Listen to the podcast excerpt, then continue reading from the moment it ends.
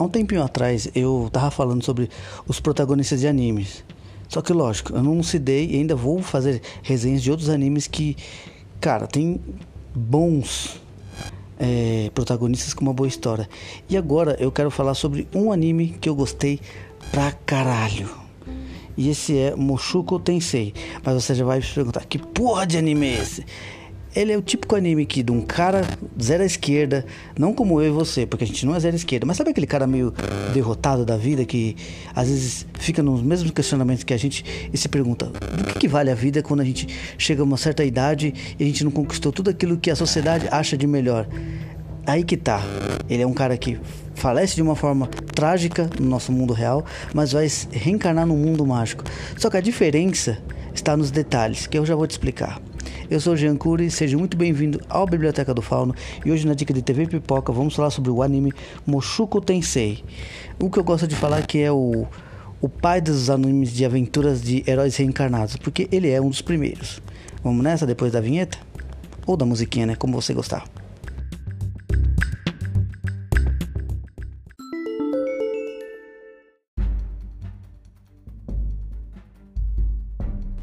Como eu tenho comentado há minuto atrás, sim, eu ainda tenho um, um certo asco e ranço sobre muitos animes.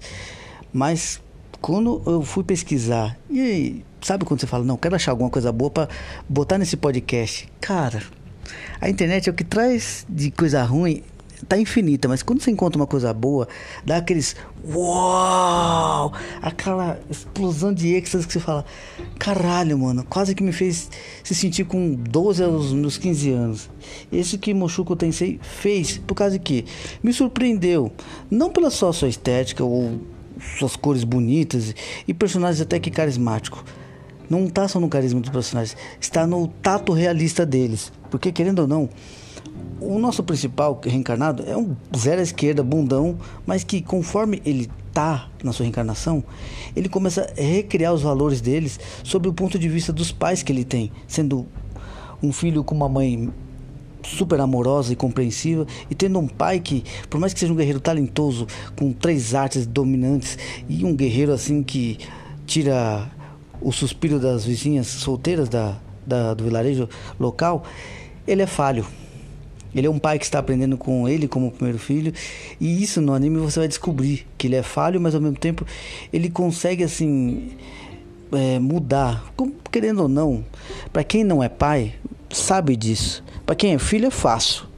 Mas o importante assim no anime é que ele é um protagonista vai de 5 a 6 anos, ou mais ou menos assim, uns 7, mas ele já tem uma mentalidade de 40 e o pai dele tem vinte e poucos anos, então assim, é um filho com uma maturidade maior, só que assim, num mundo totalmente às avessas. É um mundo que o pai tem um domínio maior, mas em, que, em questão ou não, ele é mais experiente, mas em determinadas situações é ele que dita as regras para o que fazer, como contornar esse esse desconforto e muito mais. Ele se mostra muito aplicado, conforme ele era um bom jogador de RPG, ele próprio já consegue entender a necessidade da mana, mas também consegue determinar um certo tipo de controle sobre a magia. Por mais que ele seja um zero esquerdo com, com habilidade física, que ele também já demonstrava ser como pessoa, de certa forma, é uma coisa que vai elucidando. Outra coisa que é muito legal são, como se diz, os conflitos familiares. Você vai ver tanto realismo e tanta situação sutil de uma forma assim tão legal, mas tão legal que você fala, putz, isso não tá na minha vida, mas tem assim um, um quê de é verdade.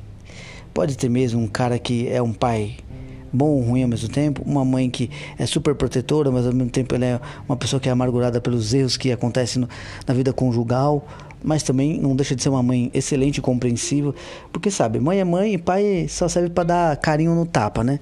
Mas eu não, sou um pai legal, às vezes. Mas em questão não é isso, em questão é Mushoku Tensei, ele é um dos primeiros animes nessa estética, só que tinha um porém. Aí você me perguntaria, mas por que ele demorou tanto, entre tantos aí como é, Sword Art Online, que é quase parecido com isso, que é uma pessoa um, do mundo real indo para um mundo de fantasia mágica.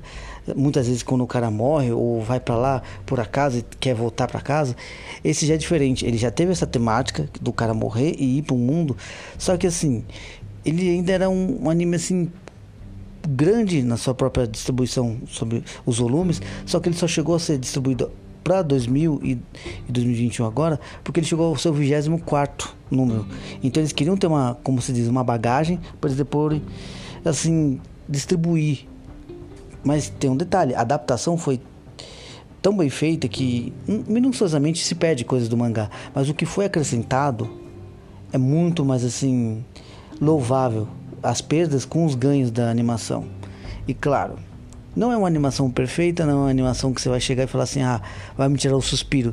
Mas se você engajar na história e ver uh, os conflitos pessoais de cada um, vai ter essa sacanagem, como todo japonês sabe fazer, vai ter aquelas situações de heroísmo infantil, vai ter o sistema também de ter o, o, o herói reencarnado que ainda é um tarado psicopata com sentidos orientais, vai ter, mas Aí que tá a diferença. Ele começa a ver os valores que a família dele acho que repassou melhor do que ele teve em vida. E é isso que vai ser legal. Até o momento só tem quatro capítulos, mas ainda está em distribuição. Mas eu te digo, do primeiro ao quarto capítulo você vai gostar da interação dele, criando suas amizades, aprendendo com os pais, é, se adaptando a essa nova vida e também mostrando que ele também é um prodígio na magia. Por mais que no conflito entre pai e mãe fizeram uma aposta que eu achei muito legal. Se fosse um menino, era para ser um guerreiro, mas se fosse uma menina, era para ser uma arquimaga. Mas ele mostrou ser talento para magia. E ambos então tentam ensinar ele ser de tudo um pouco, um guerreiro bom na magia. Só que lógico, ele tem mais prática com a magia. Mas em questão, procura no YouTube M O